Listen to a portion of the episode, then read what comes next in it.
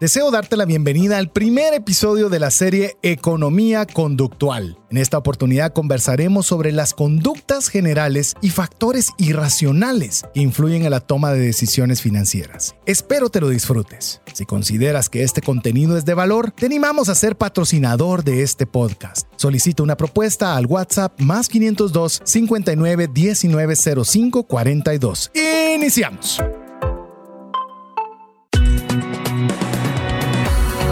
Mirada va más allá de los límites naturales. Nuestro objetivo, darte herramientas que puedan ayudarte a tomar decisiones financieras inteligentes. Somos trascendencia financiera.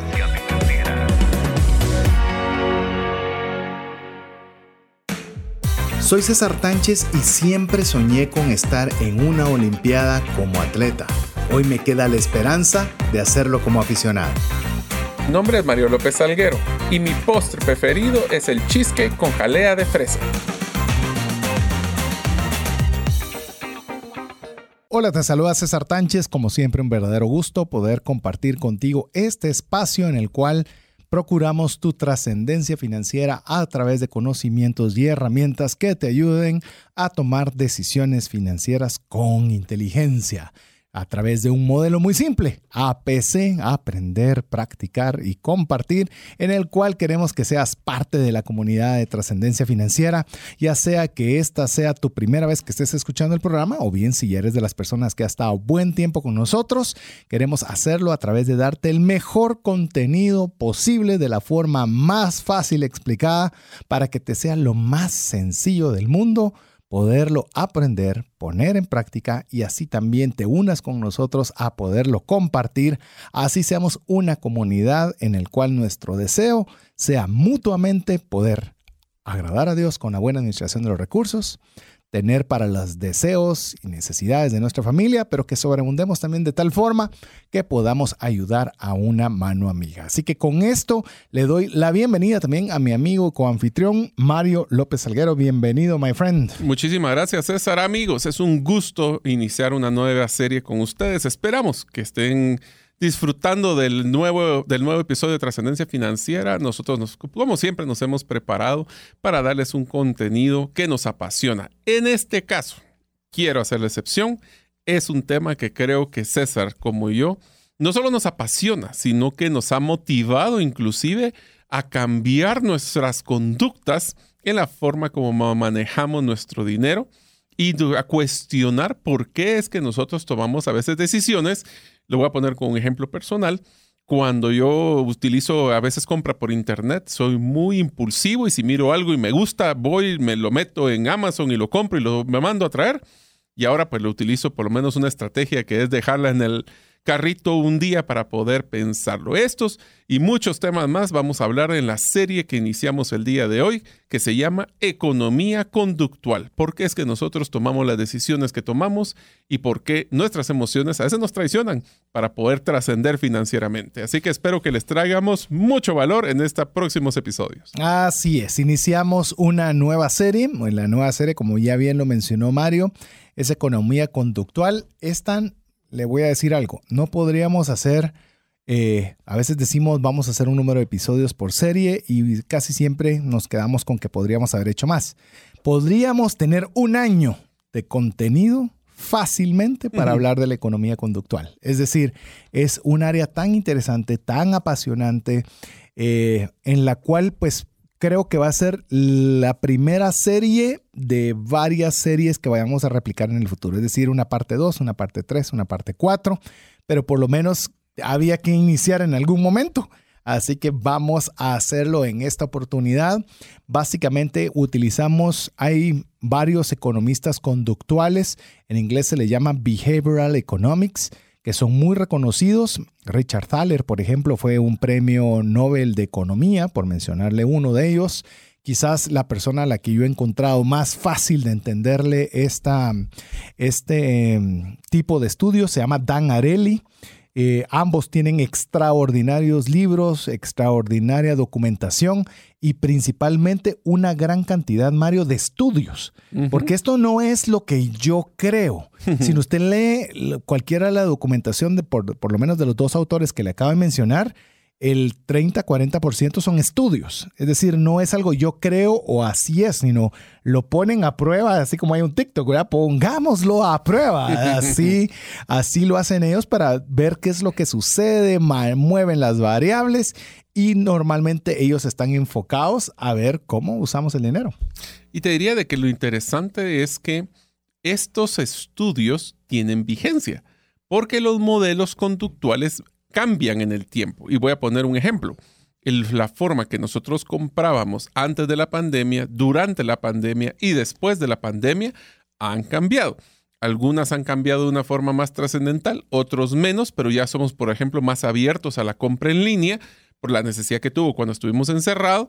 Aún ahora apreciamos mucho poder convivir y tener ese roce social Así que si nosotros creíamos que conocemos cómo son las conductas de nuestros clientes, nuestros consumidores, nuestros amigos, eso es un tema de tiempo limitado y vigencia.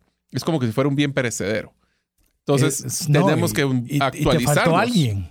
Conocerte a vos mismo, el mí mismo. Así es. Porque muchas veces creemos que nosotros tomamos decisiones financieras racionales y cuando comenzamos a estudiar la economía conductual nos damos cuenta que somos bastante irracionales en el momento de tomar una decisión. No se asuste, no se ofenda cuando mencioné irracionalidad, pero cuando nos referimos a racionalidad es que si A más B debería ser C. Pero cuando comenzamos nosotros a darnos cuenta que no siempre el 1 más 1 es 2, es que hay algo que, un componente que nos está haciendo tomar una decisión diferente y buena parte de ello es lo que estudia la economía conductual. Es más, quisiera tal vez solo añadir algo de lo que no llamemos una introducción adicional a lo que ya tenemos preparado para ustedes el día de hoy. Es que la economía per se, suelta, o sea, no, no le meta conductual, sino la economía es numérica, es una matemática dura en la cual dice si A, si uno más uno es dos y se acabó. Y donde la economía comienza a tener falencias es cuando usted mira uno más uno y sale tres y dice, pero, pero si la economía, los números, la matemática dice que debería haber sucedido esto, pero sucede que hay cosas que no son estrictamente apegadas al número. Le voy a decir un ejemplo para comenzar a ir introduciendo este, este tema. Ya le vamos a dar concepto, ya le vamos a dar algunas de las características. Vaya despacio con nosotros.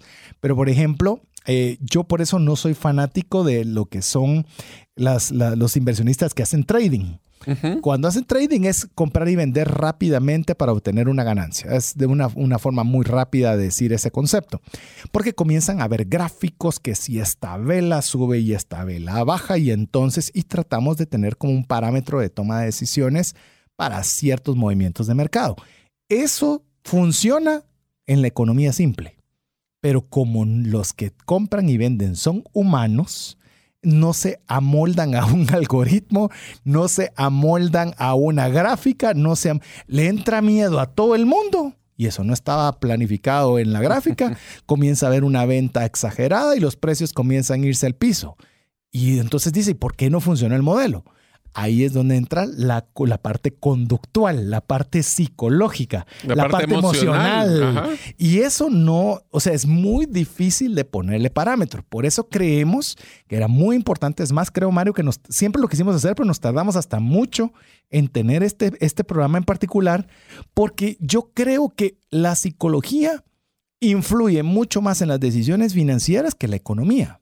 Y le digo, soy fanático de la economía, pero aquí vamos a ver esa mezcla de esas dos ciencias para que nos ayude a comprender cómo actuamos nosotros, cómo actúan nuestros amigos, nuestros clientes, nuestros proveedores, para poder nosotros aprovechar a tomar mejores decisiones financieras y también a promover de mejor forma nuestros productos y servicios. Es más, lo voy a hacer con un ejemplo para que se rían de cómo nosotros a veces hacemos cosas que no son lógicas.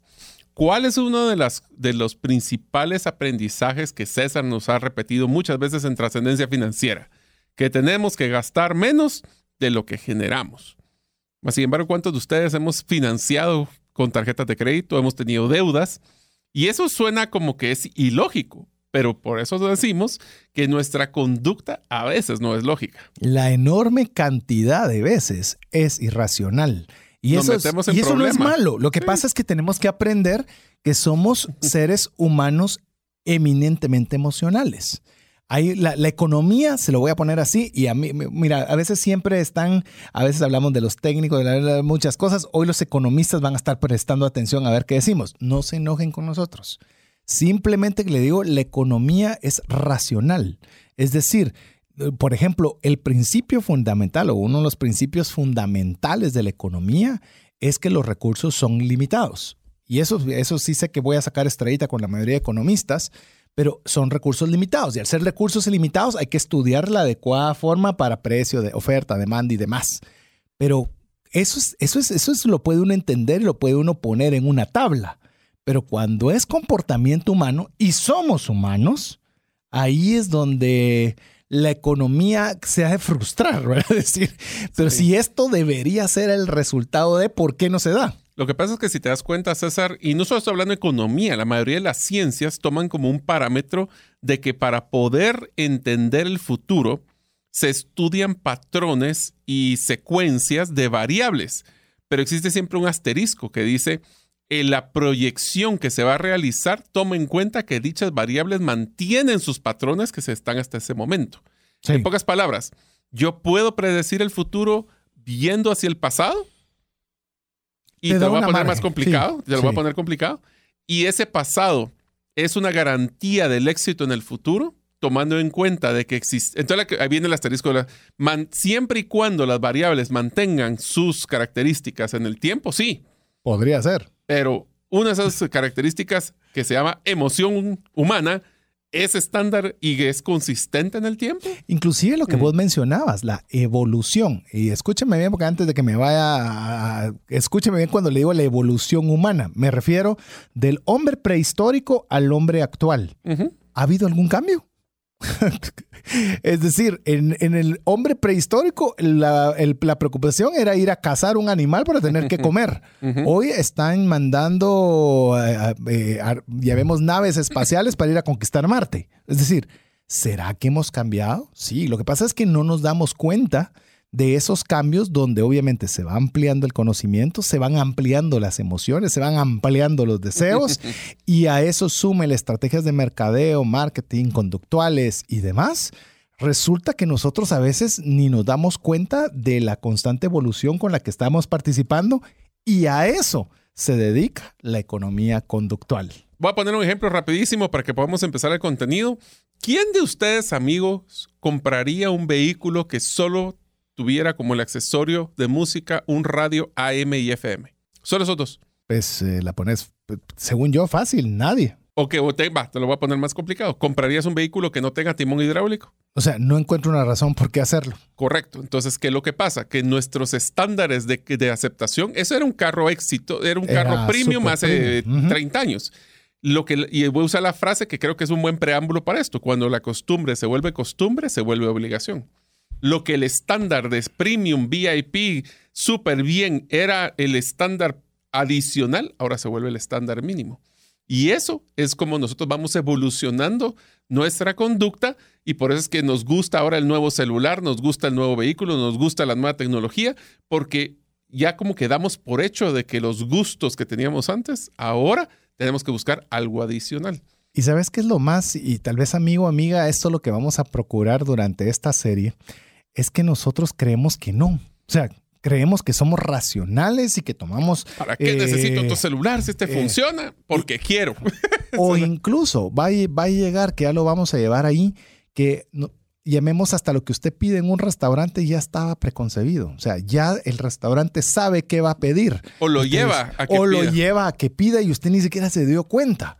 o, o, incluso si usted está con una serie de amigos en un restaurante y se sabe qué va a pedir, el valor de lo que usted va a gastar dependiendo una serie de sucesos que se dan al momento de tomar las órdenes. Es decir, todo eso lo vamos a ir hablando, pero le estamos dando para que usted se emocione con nosotros porque es de lo más apasionante esta temática. Y lo bonito es de que ahora que les expliquemos todas estas estrategias y tendencias que se utilizan en la economía conductual, ustedes van a poder minimizar el impacto emocional para poner el raciocinio y poder utilizar más la parte lógica para evitar tomar decisiones en sus finanzas y poder planificar, trascender financieramente. Así es, vamos a ver cómo lo organizamos. Tenemos organizado tres episodios de momento y queremos que el último sea una serie de casos de algunos de los estudios realizados para que usted se dé cuenta que de veras cuando uno, uno mira todo lo que sucede, se dice uno, de verdad qué irracionales somos para tomar decisiones. Y a veces, pues obviamente conociendo cómo funcionamos, con mí mismo sepa cómo es, pues obviamente... Esta es la serie aprender por qué mí mismo, hace lo que hace. Así es. Así que con eso, ¿qué les parece, Mario? Si arrancamos con el concepto, siempre nos gusta eh, dar un concepto inicial de la temática que vamos a tener para que este sea el marco sobre el cual vamos a estar trabajando. Ok, el concepto de economía conductual habla que la economía conductual o economía del comportamiento es el estudio de cómo los factores psicológicos, sociales o cognitivos afectan las decisiones económicas de los individuos. Así es. Separémoslo porque hay varias partes ahí. Y démosle ahí que, creo que es bueno. No es y, o sea, no se tienen que dar las tres variables. Pueden ser tres variables que pueden eh, ser una o la otra en cada momento o en cada situación. O sea, es bien complejo. Así es. Entonces, imagínense, solo voy a agarrar estos tres, psicológico, social y cognitivo. Psicológico puede ser desde un tema de estatus, de cómo yo puedo comprar algo para sentirme mejor. Vamos a encontrar que en la economía conductual uno de los factores de mayor incidencia en compras innecesarias es el aburrimiento, por aburrimiento, ejemplo. Sí. En el tema social, presión de grupo. Ay, aquí te tengo yo una. El sentido de justicia. Oiga, no es justicia. El sentido de, justicia. de lo que es justo. ¿Y qué es justo según la economía? ¿Cuál es el precio justo ah, de un carro ¿Cuál es el precio justo? O si lo que me estás dando yo lo considero justo. No, hablamos un poco de eso en, la serie de negociación, pero ahora lo vamos a entender desde la economía conductual. Y finalmente, cognitivos. Aquí es donde la, la economía conductual demuestra de que estamos siendo bombardeados constantemente en todos nuestros sentidos. Voy a usar un ejemplo que a mí me encanta. Nosotros cuando vamos, en este caso, si ustedes han llegado a Antigua Guatemala, van a encontrar que hay varios lugares que están ofreciendo café gourmet y cuando uno pasa enfrente, y también lo hicieron un lugar de chocolates, sentimos un olor de café recién tostado, un chocolate recién hecho, y ese olor nos llama tanto que tenemos que entrar a comprar una taza de café. Eso es utilizar los sentidos para poder tener un bombardeo cognitivo y afectar nuestro patrón de compra. Bueno, los, los eh, ¿cómo se llama? Establecimientos que venden por departamentos cuando está entrando a un lugar donde están bebés, hay un aroma de bebé agradable, porque los bebés tienen todo tipo de aromas, pues, pero el, el, agradable. o sea, que, usted, que usted puede sentir aromas y están de alguna forma tratando de influenciar su conducta para que la conducta afecte su economía. Entonces, ahí es alguna de las, de, las, de las áreas, así que ya le dimos el contexto eh, del concepto que vamos a manejar durante toda la serie para que usted lo pueda seguir con nosotros y le vamos a dar algunas, eh, ¿cómo lo podríamos decir? Algunas variables respecto de la economía conductual. Por ejemplo, la economía conductual está principalmente interesada en explicar por qué los individuos muchas veces se comportan de manera distinta a la de una, una persona racional. Es decir, la economía dice lo racional debería ser esto debe suceder cuando esto pase. Y lo que hace la economía conductual es ver por qué no sucedió. O sea, esto debería haber pasado, pero en la práctica no sucedió. Veamos qué fue lo que sucedió para que no se diera lo que se esperaba. Ah, la tengo altísima la deuda de la tarjeta de crédito, pero era lógico que no tenía que gastar tanto en ciertas cosas. Ese es el ejemplo de lógico contra la parte emocional. También tenemos que tomar en cuenta que los modelos que se utilizan para analizar el comportamiento usualmente integran ideas de la psicología, neurociencia y microeconomía. Aquí no vamos a hablar de temas de macroeconomía y temas del petróleo. No, ahorita vamos a hablar la micro que es cómo mí mismo interactúa con sus alrededores. Con su vida cotidiana. Incluso le voy a decir algo que usualmente va a ser algo que va a ser chocante quizás, que es el tema de la neurociencia. Eh, yo le digo, soy mercadólogo y para mí la neurociencia en su momento pareció ser una cuestión muy interesante de ver, pues, incluso hay un libro muy famoso, Véndale a la mente y no a la gente, ¿verdad? Y entonces cómo se ponían sensores para todos lados para ver los impactos que causaba el cerebro en la utilización de la compra. Y le digo, yo no soy fanático de la neurociencia porque usted no va a poderle poner aparatos a todo el mundo para ver dónde está viendo más y qué está haciendo en cada momento. No estoy desacreditando al autor, ni mucho menos cada uno de sus trabajos, pero creo que en la manera que entendamos los comportamientos, vamos a tener mayores posibilidades de éxito para poder administrar nosotros nuestra, la, la forma o los patrones en los cuales nosotros adquirimos o que podemos utilizar para vender productos.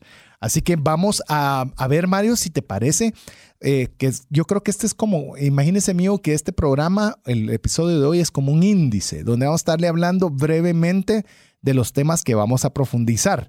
Y ante esto, la economía conductual maneja algunas conductas generales. Entonces, ¿qué te parece si vamos comenzando ya a darle algún saborcito de, porque vamos a ir poco a poco integrándolo durante todo el transcurso de la serie. A ver, la primera, yo tengo una versión que me encanta como un aprendizaje de no hacer en una presentación cuando está con un cliente.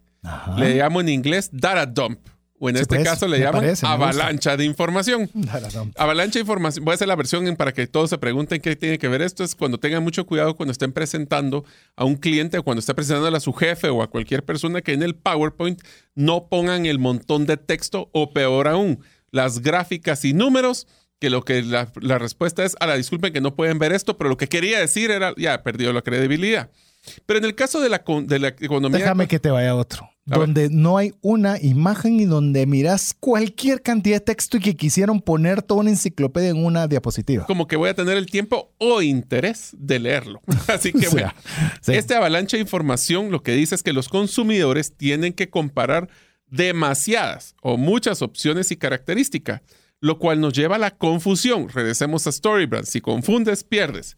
Tenemos que elegir a veces tirando la ficha, haciéndolo al azar e inclusive análisis parálisis. Si no logro estar con una claridad porque hay demasiada información, no tomo ninguna decisión. Es decir, yo tengo un producto, comenzamos a ponerlo de una forma gráfica, yo tengo un producto que estoy, tengo agua y Mario tiene sed pero le comienzo a hablar de todas las propiedades que tienen los electrolitos, la cantidad de onzas y el envase que fue hecho de una... Y la presión con la que presioné la... o sea, cosas que son irrelevantes. Entonces resulta que Mario se lo debería de tomar porque, porque tiene sed. Entonces lo, tiene que hacer. Pero resulta que Mario dice, eh, ¿sabes qué? mejor, gracias, pero no gracias.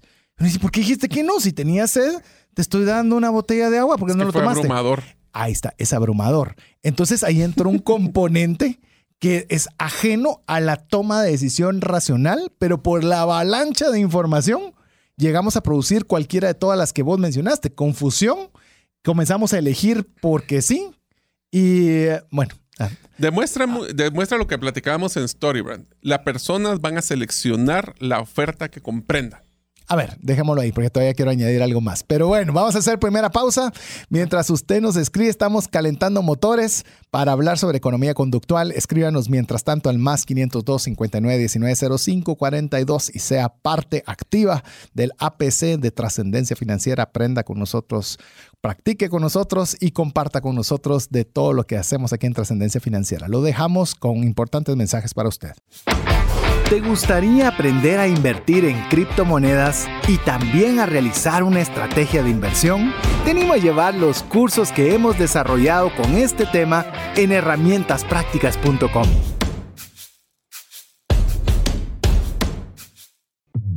Hola, te saluda César Tánchez y deseo animarte a invertir en tu educación financiera. Te recomiendo adquirir el libro Más rápido y más lejos en sus finanzas, en el que obtendrás un mapa de 5 pasos para tener una vida abundante y feliz.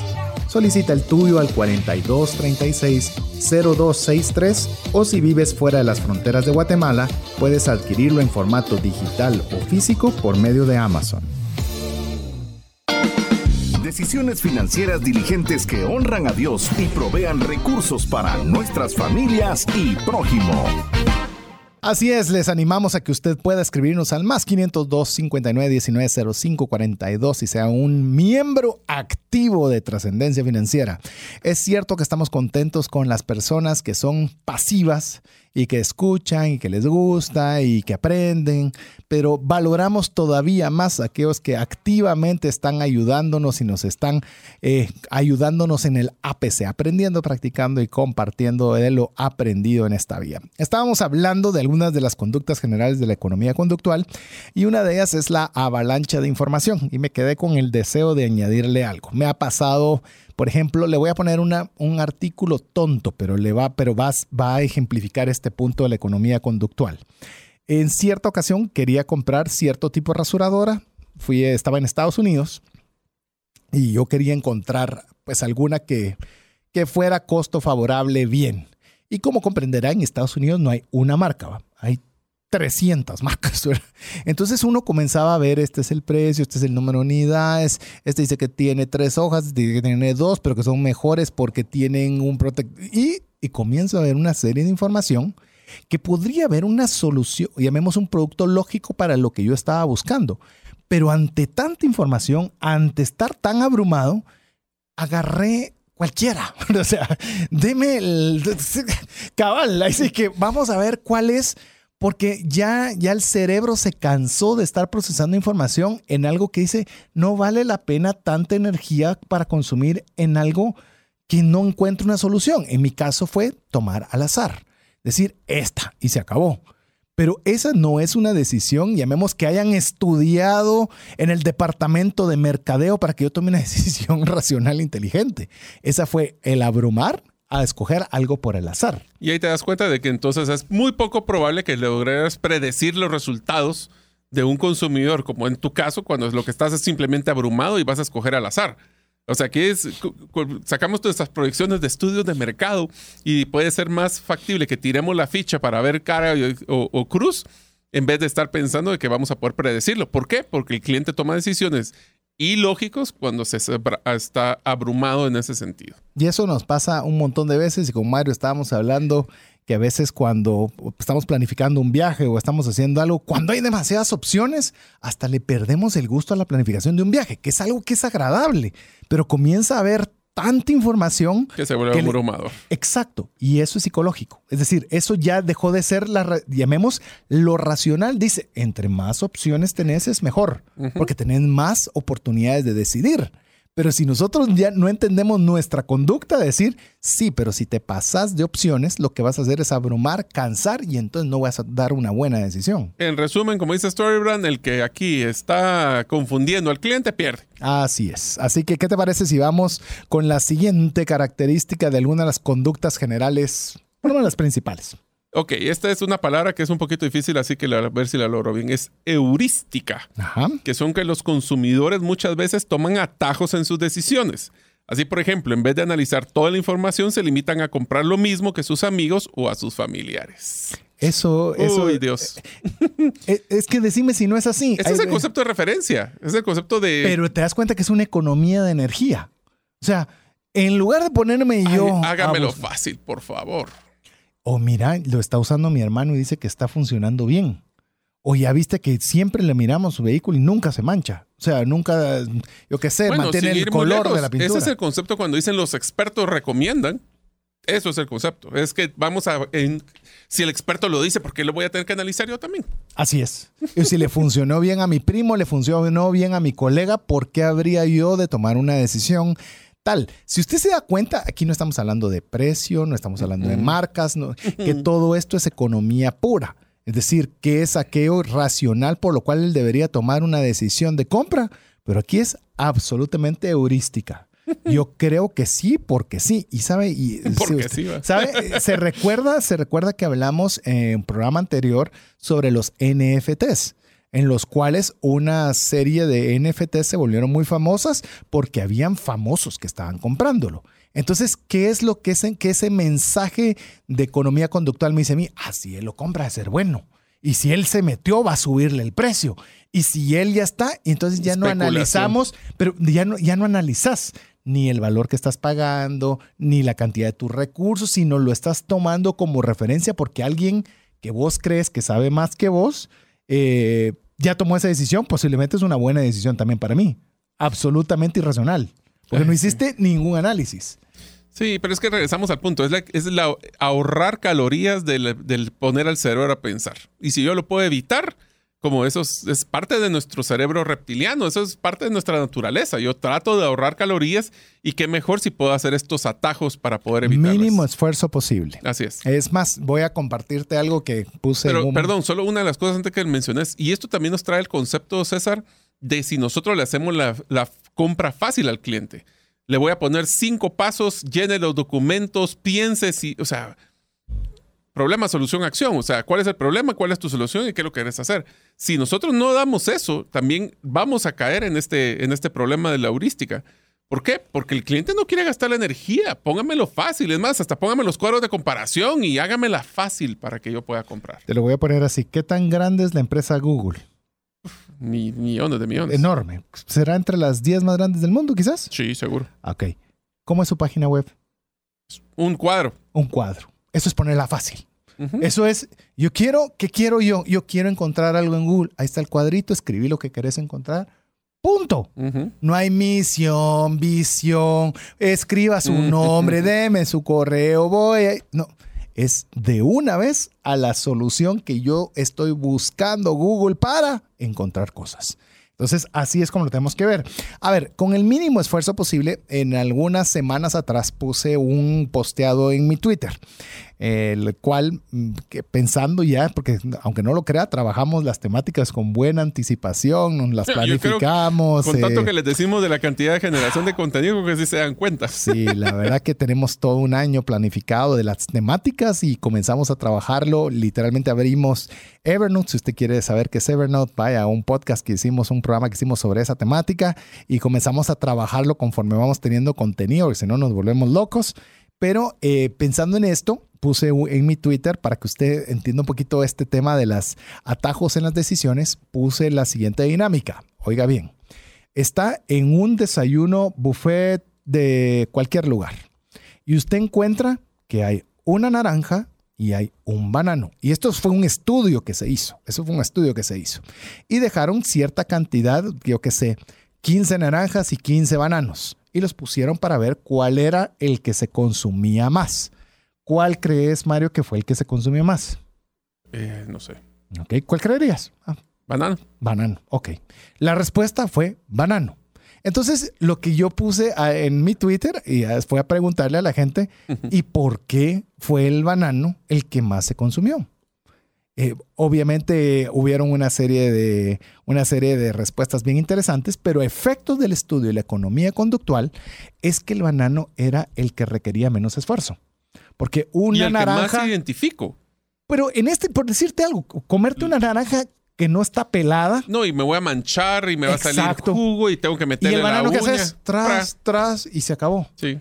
Ahora, ese estudio, quizás una variante interesante hubiera sido, voy a dar el banano y la naranja pelada tal ah, vez podría haber variado. Entonces, ¿qué le quiero yo decir o lo que le queremos decir con el tema de la heurística? Tomamos decisiones basadas en atajos. ¿Qué es más rápido? ¿Qué es más fácil?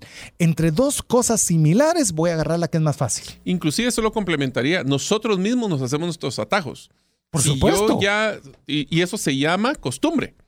Si nosotros ya estamos acostumbrados a que el supermercado lo voy a comprar en este lugar porque es el que me queda más cerca, pues ese es el que voy a agarrar. Y aunque tal vez sea no el más barato, pero es el que es más conveniente para mí, el que necesito menos comparación de precios. Y ah, bueno, ese es el que me queda más fácil. El que conoces.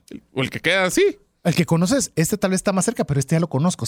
solo quiero ir a traer las naranjas. Es más, eso nos pasa con los doctores. O sea, todavía estamos a, los, a nuestra edad, que ya no somos jovencitos y todavía vamos con el pediatra, pues, con el mismo pediatra que nos atendió a nosotros, a nuestros hijos y mis papás. O sea, Así es. Porque lo conocemos. Vos sabes que en mi caso, mis hijas ya, eh, o sea, el pediatra que me atendió a mí aún sigue ejerciendo y ahora su yerno, porque también es pediatra, ahora es el que ve a mis hijas.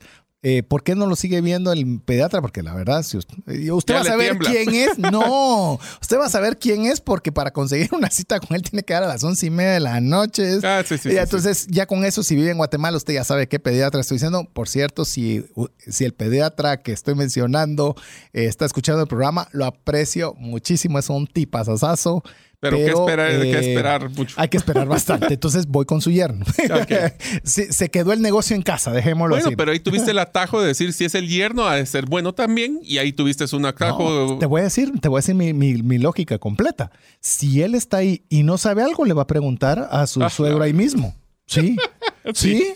Buen atajo, buen Sí. atajo. Ahí está. Ahí Pero- está pero- heurística. Ahora, Mm. óigalo usted para que usted se dé cuenta de que a veces usted agarró el banano y no sabía por qué lo agarró. Ya le dijimos qué, qué, qué pasó Bueno, en su cerebro. ¿Sabes cómo diría uno de forma que todos ustedes lo pueden hacer? Es más, aquí les viene la primera tarea.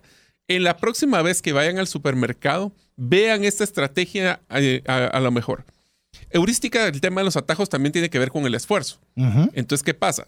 Todas las marcas que están tratando de promover están a la vista y a la altura que uno espera en el- los, en los anaqueles. Se llama share of space en el caso del mercadeo. Así es. En cambio, los que no tienen esa ventaja los ponen o muy abajo o muy arriba. Así es. Y entonces quiero, la pregunta es, quiero que ustedes cuando vayan al supermercado comparen en una misma anaquel, no Que importa se qué producto. parados, que eh, se quede parado y que mire el producto que está enfrente de nosotros, arriba y abajo, y que me digan eh, o que nos pongan en el más 502 59 19 05 42 qué diferencia de precio había entre el de arriba, el de en medio y el de abajo. Incluso todavía le doy una tarea adicional, que es viendo para ver la persona que está comprando, de dónde está agarrando el producto. Si lo está agarrando de arriba, de en medio O de abajo. o en la parte de abajo. Aunque usted no crea, hay una guerra, literalmente es una guerra entre las marcas de poder tener lo que se llama el share of space, tener la parte premium y lo más amplia posible, que es donde están sus ojos Y las esquinas. y las esquinas, por Bueno, supuesto. pero eso ya vamos Pero a entrar en detalle. de sí. veras que un día de esto deberíamos hablar sobre cómo hacer un mapa de un supermercado, de cómo está distribuido mercadológicamente. Pero, Pero, mejor, vamos a la siguiente de las conductas. solo antes que vayas, porque cabalmente solo quería mencionar para cerrar el punto de las naranjas y de los bananos. Usted ahora ya sabe que a veces toma decisiones de comer algo sin siquiera saber por qué lo hizo, pero había una razón de atajo en, en su cabeza, que eso es parte de la conducta. Pero ¿qué tal si usted lo hace desde el punto de vista de venta? ¿Qué tal si usted ofrece una solución similar a la de, cual, de cualquiera de sus competidores, pero se lo pone más fácil? ¿Cuál es la que es más probable, de acuerdo a la economía conductual, que tome la decisión? La que es más fácil de tomar la decisión. Y te diría solo para complementar ese tema, eh, y también ustedes vean de que a veces por hacer un poquito más de esfuerzo puede ser que se ahorren mucho dinero.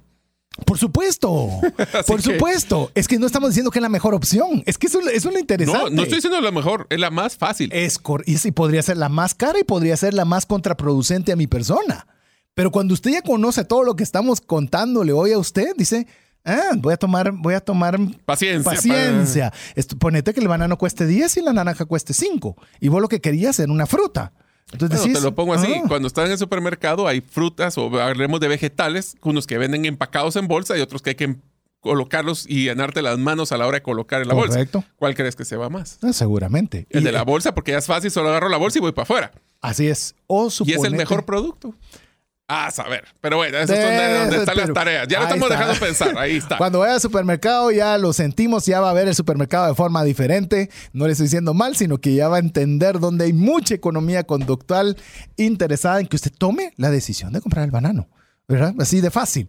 si, usted es una, si usted es un vendedor de naranjas, véndalo ya, ya sin la cáscara, véndalo con una, un, un tenedor plástico. Bueno, te lo voy a poner con un ejemplo en el vivero. En el vivero hay personas que les gusta comprar eh, las plantas todavía en bolsa porque les gusta hacer la parte material. Pero muchas de las personas ahora les gusta ya tener en la maceta solo para jalarla y colocarla. y ponerla, punto. Y es el puro comportamiento. Pero bueno, Así es, es economía conductual. ¿Cuál? Recuerden que estamos hablando una, algunas características. Esta es la heurística y nos vamos a ir. A esta es bien interesante, Ah, la sí. del legado. A ver, ¿qué dice el legado? Los consumidores tienden a ser renuentes a cambiar de proveedor o de marca. Oiga esto, no porque sean muy leales, sino por miedo a equivocarse.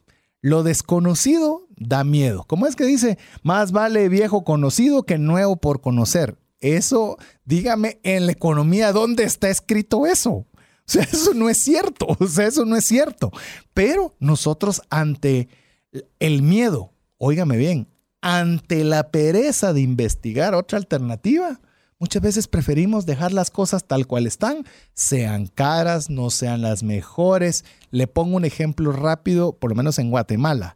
Los servicios de Internet residencial. Estamos acostumbrados a pagar A, B, C o D.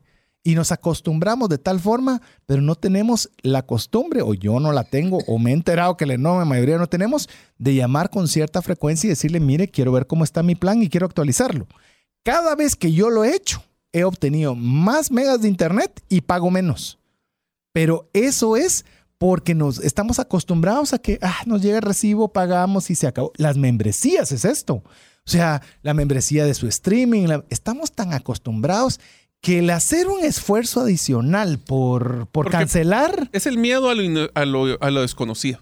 ¿Y qué voy a hacer ahora si no tengo esta plataforma? ¿Cómo me voy a distraer? Ay, como no lo sé, mejor lo dejo.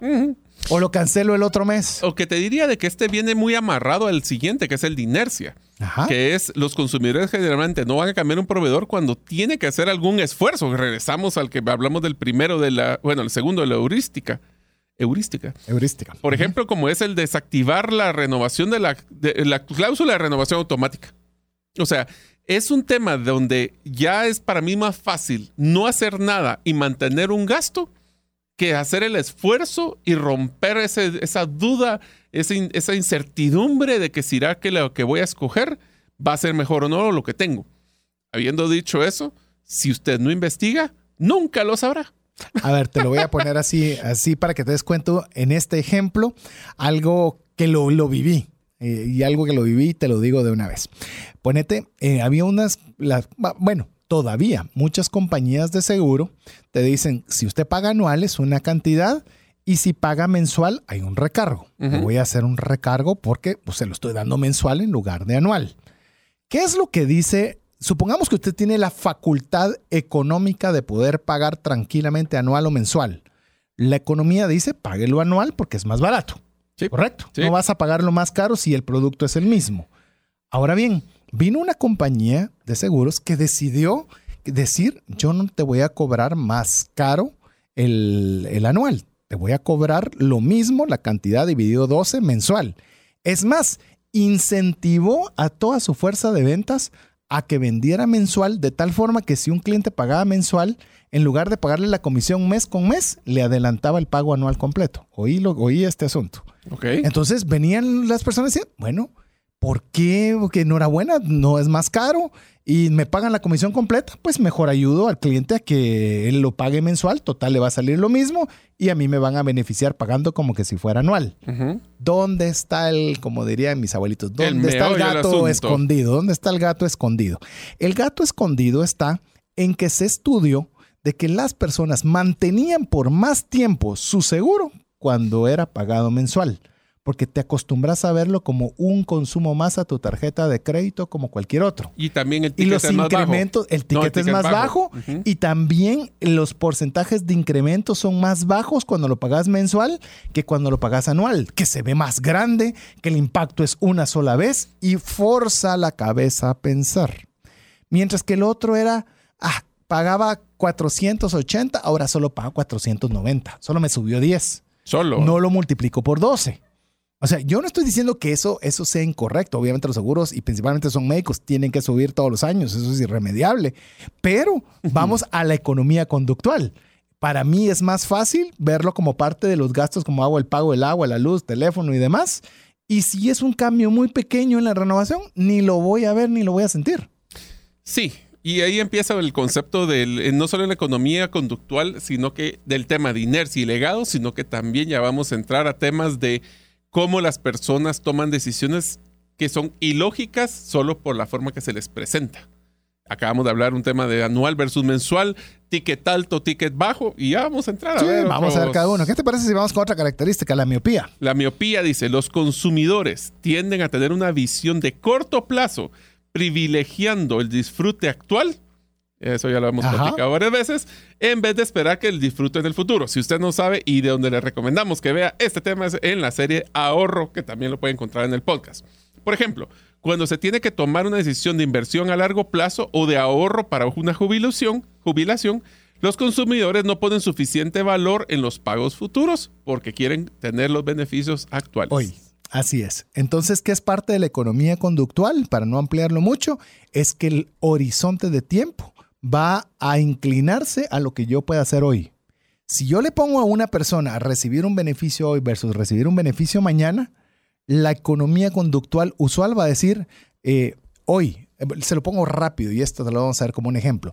Yo te ofrezco, instantánea. Va, pero, pero oíme lo que te voy a decir. Te ofrezco darte 10 dólares hoy, voy a ponerlo muy general. ¿Qué preferís? ¿10 dólares hoy o que te dé 12 en un año?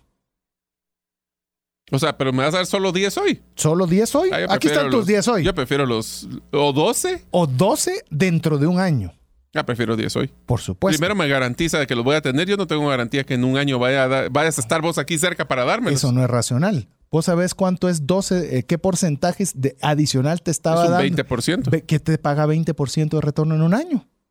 Ahí es donde, amigos, donde queremos irlo llevando para decir, hoy, ah, yo lo quiero hoy, 10 pesos en mi bolsa son Más 10 vale pesos. pájaro en mano que Que 100 bien- volando. que 12 volando. Que 12 volando, sí. Más vale 10 pájaros en mano que 12 volando. Así es. Y eso es lo que nosotros vamos viendo. ¿Qué te parece si vemos el, el marco, Mario? El mar- bueno, vamos Marco. con la miopía primero, ¿no? Bueno, ¿O el ya lo vimos, la miopía es el corto plazo. Ah, sí. El marco. Los consumidores se ven influenciados por la manera o el marco en que la información es presentada. A veces la misma data mostrada en diferentes formas lleva a tomar decisiones diferentes. Ah, dígame si no es conductual.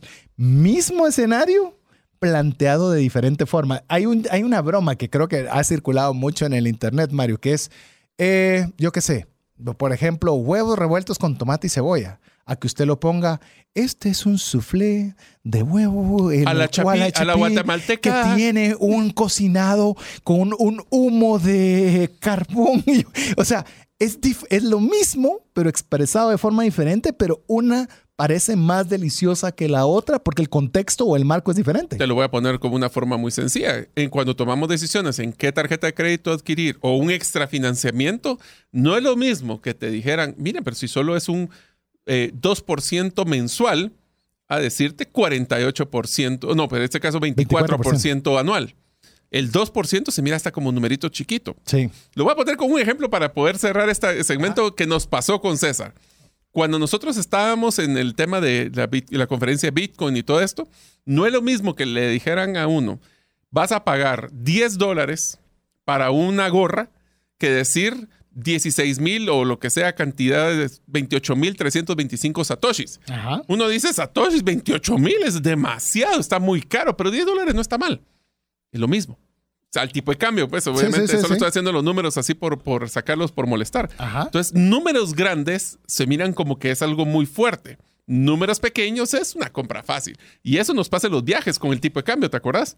Así es, inclusive le digo, eh, bromeo con Mario porque sigo una aplicación que esta aplicación te regala 5 satoshis, que es la unidad más pequeña de Bitcoin, por la lectura de un, de un artículo. ¿Y sabe cuánto representa? Y uno es 5, pero vas Ah, acumulando son algo. 5 satoshis. ¿Y eso buenísimo. cuánto es? Es 0.001 de centavo de dólar. Así que. pero, Pero pero, uno quiere, eso uno lo quiere ir acumulando. Entonces, eso es lo que tenemos que ver en el caso del marco, cómo se plantea eh, la información que se está presentando. Pero bueno, le voy a decir de una vez antes de ir a corte. eh, hay uno que es un- uno de estos factores que se llama la versión del riesgo. Ni la vamos a conversar ahora, pero le vamos a decir, es quizás una de las principales y que le vamos a dedicar mucho tiempo para ver qué es la aversión del riesgo. Pero se lo digo rápidamente, la preferencia por evitar una pérdida es más grande que la preferencia por ganar algo. Ahí nos vamos a divertir en uno de estos episodios. Mientras eso sucede, por favor, escríbanos al WhatsApp más 502 59 19 05 42. Mientras usted lo hace, lo dejamos con importantes mensajes para usted.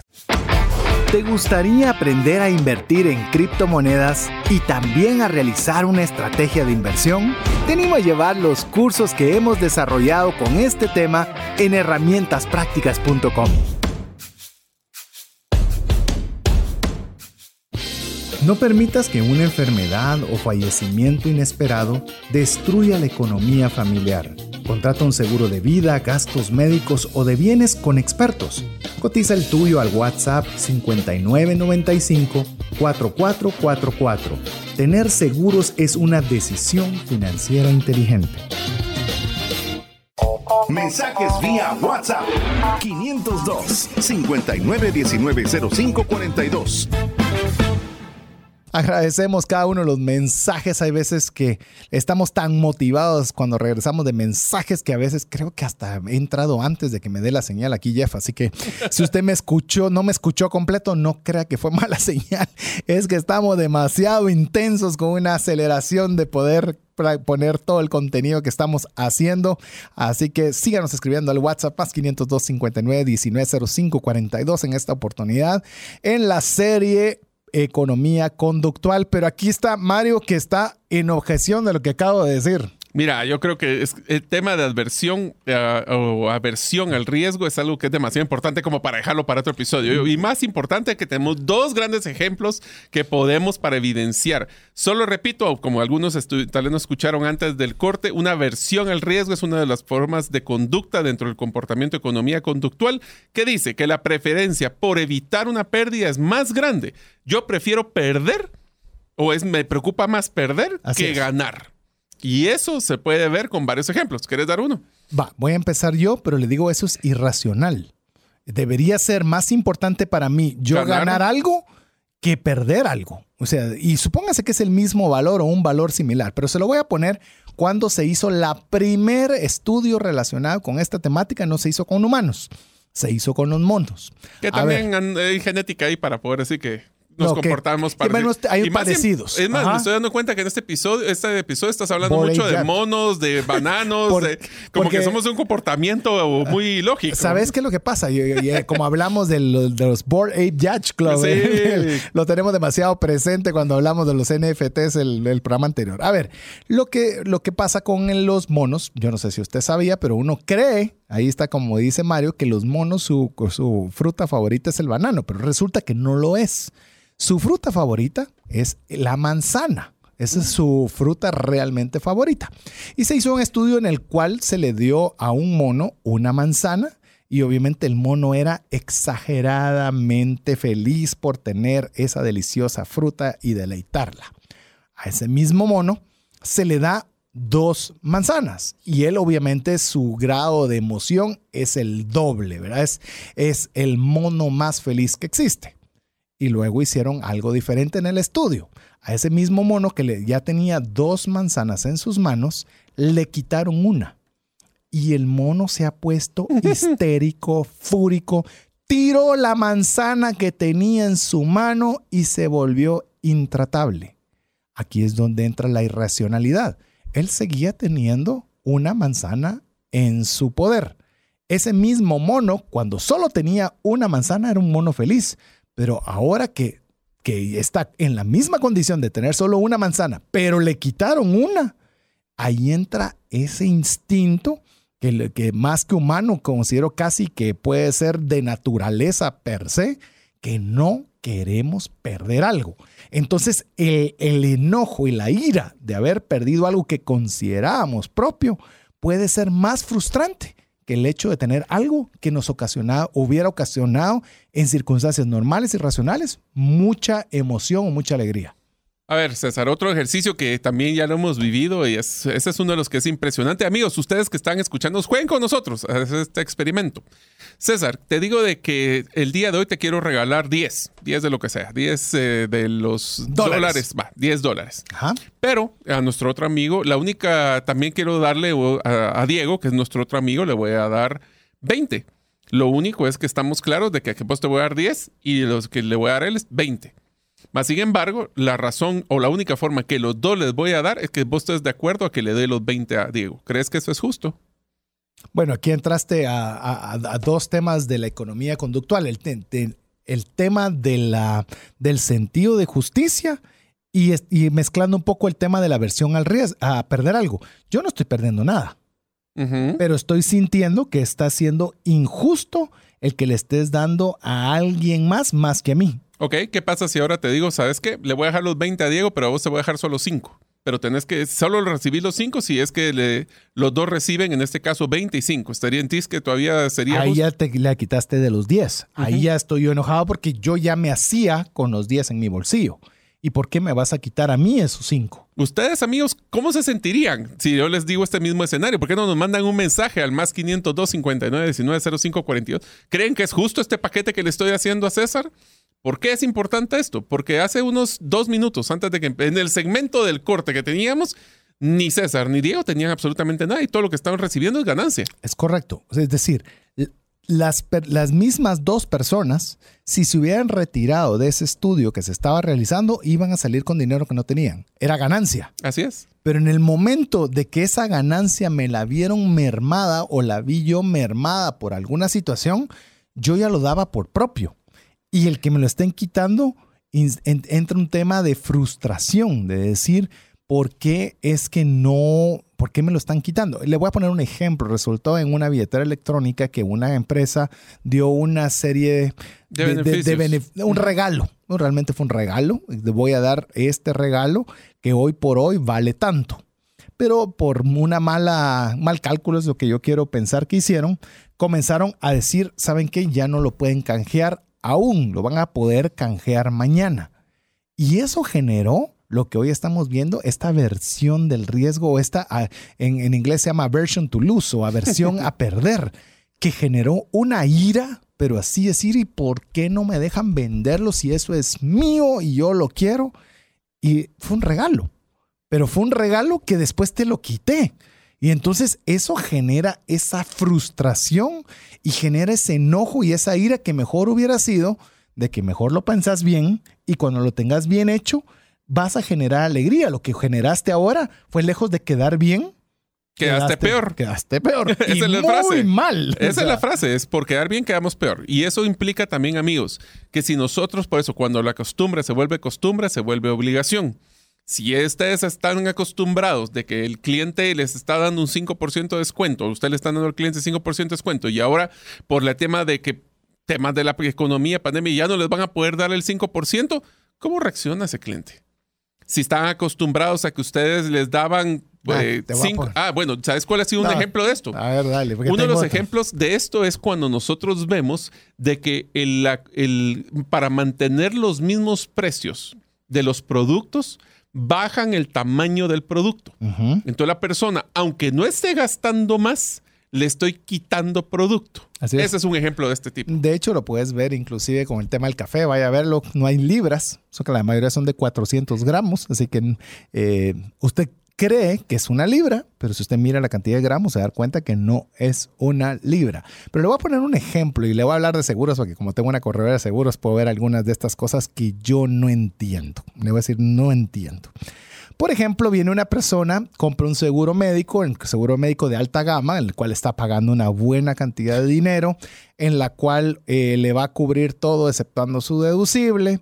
Usted llega a caja y cuando llega a caja le dicen, perfecto, esta fue la cuenta, voy a hablarle tonteras. Oigan las tonteras que le voy a hablar. La cuenta es un millón, usted tuvo que pagar de su deducible 20 mil, pero le voy a cobrar porque no se lo cubre su seguro el agua, el jabón y suma 50. Y no hay cosa que ponga más enojado a una persona que le estén cobrando el agua. ¿Y qué quiere? Que no tome agua. ¿Y qué quiere? Que no me bañe. y, y yo he peleado eso con las aseguradoras y le digo, papadito, pagaste un millón, pagale 50 pesos de su kit de entrada, ¿verdad? O igual en el hospital ya le cobraron una buena factura, regálele el agua, pues, o sea, pero ¿por qué no? O sea, e- es por este sentimiento de pérdida, es decir, no solo ya pagué, sino que ahora me venís a cobrar, o sea, no me das ni lo que re- ofreciste. Y puede ser una cantidad tan pequeña, pero tan pequeña, pero produce un sabor tan malo, tan malo, que yo creo que deberíamos reconsiderarlo. Eh, y así le podría dar una serie de ejemplos en esta gama, donde a veces por cosas pequeñas echamos a perder marcas, echamos a perder planes, Relaciones con clientes. porque la Ay, Dios. gente detesta que la aversion to lose, el, la aversión a la pérdida, lo es. Así y a es. veces es una versión de una pérdida Bueno, tan pequeña. Te lo voy a poner ahora a un extremo. Muchas personas que les gusta jugar al azar pierden mucho dinero porque están esperando de En que puedan, el- están per- ya perdieron, tienen tanto miedo de volver a perder que siguen perdiendo porque tienen la esperanza que en la siguiente mano va a salir positiva. Ay, Dios. ¿de qué? A ver, eh, les contamos de la subasta, la subasta. Sí. Porque yo creo que vos, vos manejas el, ¿Cuál? o- o- la subasta. Hay una, bueno, se lo cuento yo. A ver, yo pongo, y esto lo he practicado, yo creo que vos lo practicaste alguna vez. Creo que es de vos, escuché el Ah, concepto no, yo original. el de la subasta de la- del libro sí. o de lo que sea. Sí, va, ya me acordé. Es- esta es una subasta, este es el ejercicio que utilizamos cuando damos capacitaciones en negociación, Sí. donde ponemos, y este es un catedrático de Harvard que da la parte de Harvard, el estilo Harvard en la negociación, y ponemos a hacer un ejercicio. Imagínense, y de nuevo, utilicen su imaginación, si están manejando, esto está perfecto para ustedes también. Imagínense que está César, estoy yo, está Diego, está Alex, están varios de los amigos que son estudiantes. Y les dice el catedrático, miren amigos o alumnos, voy a hacer una subasta de un billete de 20 dólares, quetzales o lo que sea. Vamos a empezar con una, con una apuesta mínima de 5 dólares. Vamos a hacer todo en dólares Y para de que sea uno fácil. en uno.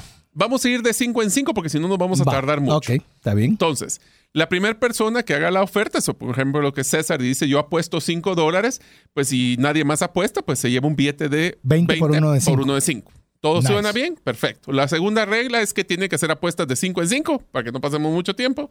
Y la tercera es que si a César apuesta 5, yo apuesto 10, César, que es la segunda mejor oferta, va a tener que, pagar. pagarle los 5 al catedrático O sea, tienen que pagar el que gane y el segundo. Así es, el que gana y el segundo, y entonces el que gana, pues se lleva los 20. Y eh, eh, lo voy a hacer con los números reales, son billetes de 100 dólares. Y las apuestas son de 10 en 10 y empieza siempre con 10 dólares de su primera apuesta. Entonces, ¿cómo empieza la lógica? Siempre empieza de que uno, bueno, doy 10 y por molestar otro dice 20 y otro dice 30. Pero cuando ya va por 60 dólares por una apuesta de un billete de 100, ya el primer lugar se da cuenta de que tiene que pues, seguir apostando porque ya el otro le va a pagar 50 dólares, que es el segundo, el segundo lugar. Y usualmente se quedan siempre dos personas haciendo las apuestas. Y principalmente la presión pasa a ser por el segundo, porque no solo está pagando una cantidad de dinero y no va a recibir nada. Así es, así es. El- va a perder. Va dinero. a perder. Esa es la versión a la El versión primero gana, el segundo pierde. Así es. Entonces, Pero el segundo debe de pagar. Ujú. Es O sea, los- el los primero y el segundo. Por supuesto, ya después de que pasan los 50 dólares, pues el, para el catedrático es ganancia, porque el primer lugar va a pagar 60, por ejemplo, y el segundo va a pagar 50, Lleva ganó 110. 110. ¿Cuánto crees que es la, la cuando se, o sea, la, las apuestas que ha siguen- hecho él. El promedio que ha hecho él. No me recuerdo, pero era una cantidad absurda. Yo te puedo hablar de las que yo he hecho, pero te dejo que digas el, El, este catedrático en Estados Unidos, que obviamente hay un tema de, de económico diferente, es que usualmente se están entre los 400 y 500 dólares. O sea, el que ganó pagó 400, el que perdió pagó 390 y pues era por un billete de 100. Así es. En el caso que yo lo he hecho con un billete de 100 también, Yo también usualmente lo paro, lo paro porque Yo lo también- paro. Yo lo Ajá. paro porque ya van por 200. 200 también, eso te iba a decir, fue en Eso mi es caso. donde- entonces el primero pagó 200, el segundo pagó 190, son 390 dólares o quetzales, y yo tuve que dar un billete de 100. ¿Qué es Para lo que pasa? ninguno de los dos fue negocio. ¿Por qué crees que pasa esa situación? Porque el segundo no quiere perder. Así es. Y estoy dispuesto a irme arriba del valor. O sea, cuando ya llegan a 100, dicen, pero si de todos modos vas a pagar 110 y de todos modos solo vas a... Entonces, sí, pero solo pierdo 10. Solo pierdo 20. Solo pierdo 30. Y ese solo pierdo es el que los lleva hasta esta situación. El catedrático ha hecho donaciones eh, al año, siempre ese Sí, dinero lo junta y sí se los cobra. Sí, se yo, los usualmente, cobra. yo usualmente no lo cobro. Ah, sí, hombre. Eh, yo lo hago con- yo sabes que lo hago, lo he hecho con mi libro. Les digo, este libro tiene un valor de mercado de tanto y quiero ver quién va y hago esa misma dinámica. Cabal. Pero, y paro regalándoles los dos libros, la verdad, hago a veces trampa con ese asunto. Pues este Pero- catedrático que No, tiene no. varios, Sí, no. casos y varios grupos que hace esto, usualmente dona entre 10 a 15 mil dólares a la beneficencia cada año. Imagínate. O sea, Entonces, ¿qué es lo que dice la economía? O sea, yo no debo de pagar más de 100 dólares por algo que vale 100 dólares. así es. Pero ahí es donde entra la economía conductual, donde dice, no, yo no quiero perder mis 100 dólares. Voy a pujar más que el otro para que yo pueda, para que yo pueda, eh, llamemos, quedarme aunque sea con el billete y mi pérdida sea, oiga, Solo voy ya a no es perder. ganar, ya Solo no es voy a ganar. perder. Voy a perder menos. Sí. Voy, a, perder, menos, que el otro. Y menos vos, porque al final de cuentas estás hablando que si pagaste 150 por el billete de 100, igual perdiste, no importa lo que haya pagado el otro. Pero, yo otro- perdí 50. pero si yo gané, yo solo perdí 50, pero el otro va a perder más que yo. No, él lo perdió todo. Vos perdiste parte. Yo perdí una parte, el otro perdió todo, sí. Sí, pero es- yo no quiero ser el que pierde todo. Y yo tampoco quiero perder. O sea, entonces empieza el empuje, ¿verdad? Ahí y está. empieza la inercia. Ahí está el tema de la aversión. Y, y buena parte de la aversión a perder o a aversion to lose eh, se da, por ejemplo, en, en plataformas o herramientas como, ¿cómo se llama esta que te gusta a vos? Que no es Amazon, no es la otra la que eBay. haces. eBay. Eso es exactamente, ponértelo y decir, vas a perder. Y hay alguien que puso más dinero que vos. Te- o lo vas Bueno, a perder. Cualquier subasta es así. Cualquier subasta está basada es en así. esto.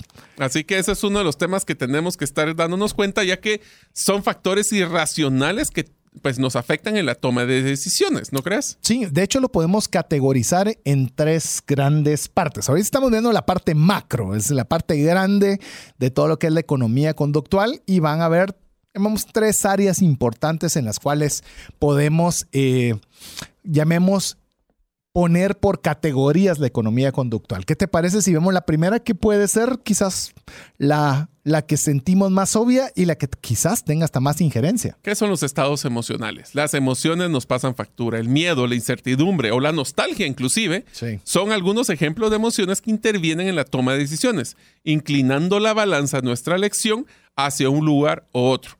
Y aquí voy a decir un ejemplo con el de nostalgia. Es increíble Ah, sí. la economía que se está generando de productos nostálgicos en Estados Unidos de las personas inmigrantes. Yo quería mis frijoles marca X y en Estados Unidos, aunque pague tres veces el valor de la marca local, pero esa es el que es la marca que tenía en mi país. Te lo voy a poner así. En Guatemala, para los que nos escuchan fuera de las fronteras, en Guatemala hay un pollo de determinada marca que es un pollo nostálgico. Es Ah, decir, eh, para la persona que vive fuera, ese es un pollo que quiere comer y ahí vamos, o los que han ido saliendo de Guatemala y tienen familiares principalmente en Estados Unidos, pues ahí llevan su bolsa con este pollo en particular. Resulta que esta misma empresa pensó que qué buen negocio, mejor yo poner mis restaurantes y poder vender eso eh, localmente en los países. Perdón, solo voy a hacer un paréntesis ahí. Y todos los usuarios que nos subíamos a ese avión con Ah, ese pollo, agradecíamos ese concepto porque no hay peor cosa que estar dos horas oliendo ese pollo exquisito y no poder comérselo. O que ya después te llega a cansar porque ya dos horas estarlo oliendo y Oliendo no ya. pudiéndolo comer, te puedes imaginar esa, Sí, sí, ese, sí, ese ya está asunto. dolor de cabeza. Ya te daba hasta olor de... Y llegabas vos con el olor completo a pollo, ¿verdad? Sí, sabemos al pollo. Hola, amigo, ¿cómo está? La que a pollo frito. olés a pollo frito, my friend. El tema, el tema, oiga bien lo que, lo que sucedió. Yo supuse, porque obviamente estos lugares se ponían donde había una población latina muy grande, pensé que eso se iba a acabar, pero resulta que no, porque venían las personas que estaban de migrantes en estos lugares y decían, este pollo no es igual. El que realmente tiene el sabor que yo recuerdo es el que está de mi país en Guatemala. Y necesito recalentarlo allá. Ah, Sí, increíble. Solo pero el rollo de la recalentada era una, una logística completa, el tema del recalentado. Pero ¿qué le quiero yo llegar a decir? Eso es algo que es eminentemente conductual, porque ¿qué tiene más lógica? Yo tengo ganas de ese pollo, voy a ese restaurante en la ciudad en Estados Unidos donde lo venden, me lo como y se acaba. Ah, no, pero es que la nostalgia es el que vendían en mi país. Ese Ese, y ese tiene un sabor diferente.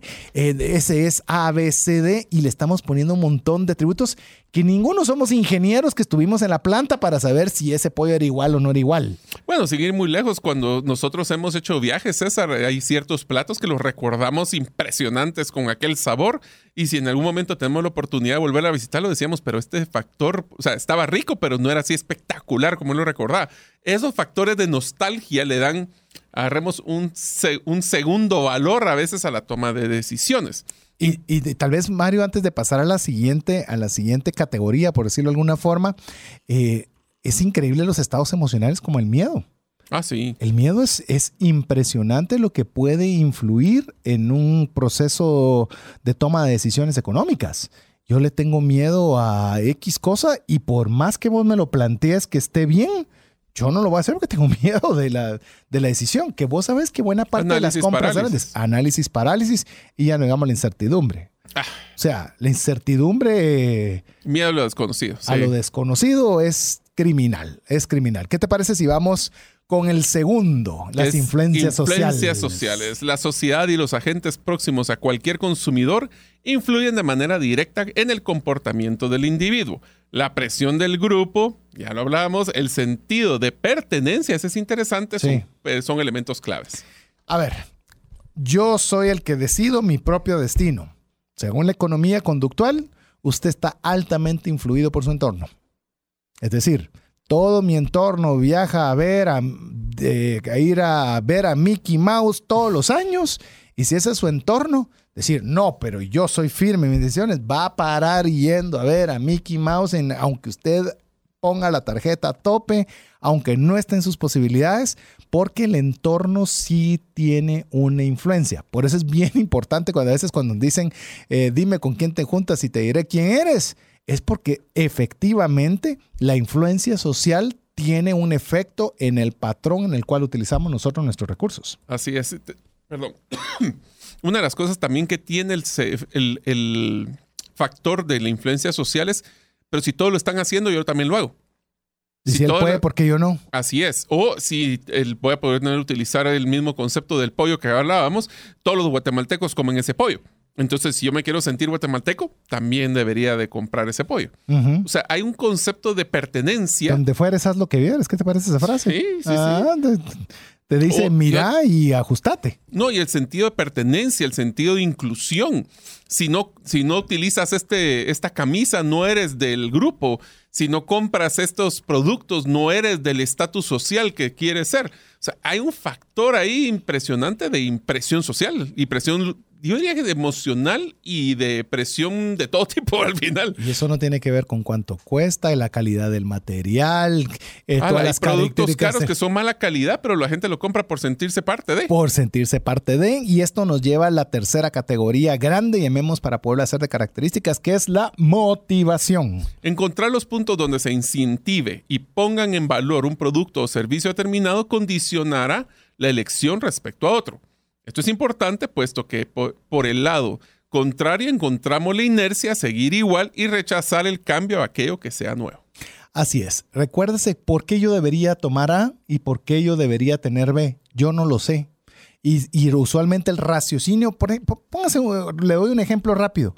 El auto lo que hace es llevarlo de punto A a punto B. Así, eso es eso es lo lógico.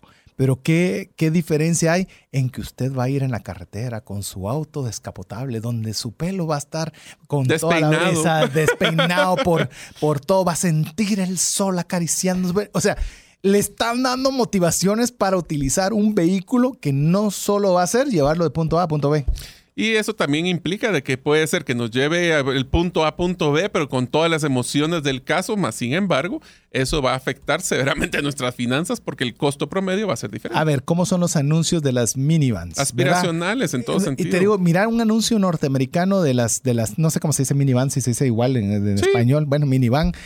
¿En dónde está? Está la mamá llevando a su hijo con todos sus amigos hacia, a- del béisbol o de la clase de ballet. ¿Y qué es lo que una mamá añora con sus hijos? Estar llevando a sus hijos con todos sus amigos a las No, diferentes y que, los, actividades. que el hijo sea el que sea el que centro de que- atención. Él, es el que la, la mamá que lleva a los niños, la mamá cool. Eh, eh, no le están vendiendo llevarlo de la casa hacia el punto. no dice que le va a pues, salir más barata la gasolina No, tampoco. ni pues. que va a ser el auto más barato, sino la sensación. Voy a hacer la mamá cool. eso la está mamá bueno. cool. Ya viste, la mamá cool que consiente a todos los O los papás, porque también manejamos minivanes Ah, a veces. no, y llevamos a nuestros hijos a un montón de lados. Así, Así es. que aquí sabemos. No, es- Mapachos. Sí. Mamás y papás a la vez. Aquí sí, ayudamos y estamos papás y felices mamás, de así ser que todos papás contribuimos, es. todos contribuimos. Así es. Así que bueno, llegamos increíble ya al final del programa. Eh, Por lo menos esperamos haberles sentado las bases de lo que vamos a seguir conversando en próximos programas, que le vamos a hablar de conceptos como relatividad anclas, el poder de lo gratis, la postergación de la satisfacción, normas sociales. Uf, tenemos un montón de cosas, eh, lo que es propiedad, eso es interesantísimo, pero bueno. Ya te estás emocionando Uy, y bueno. sí. A ver, Mario, llegamos al final del programa. Espero que su conducta haya cambiado después de este programa. Esperamos de que tengan ya decisiones. Ya le dejamos la tarea. Ahora ustedes,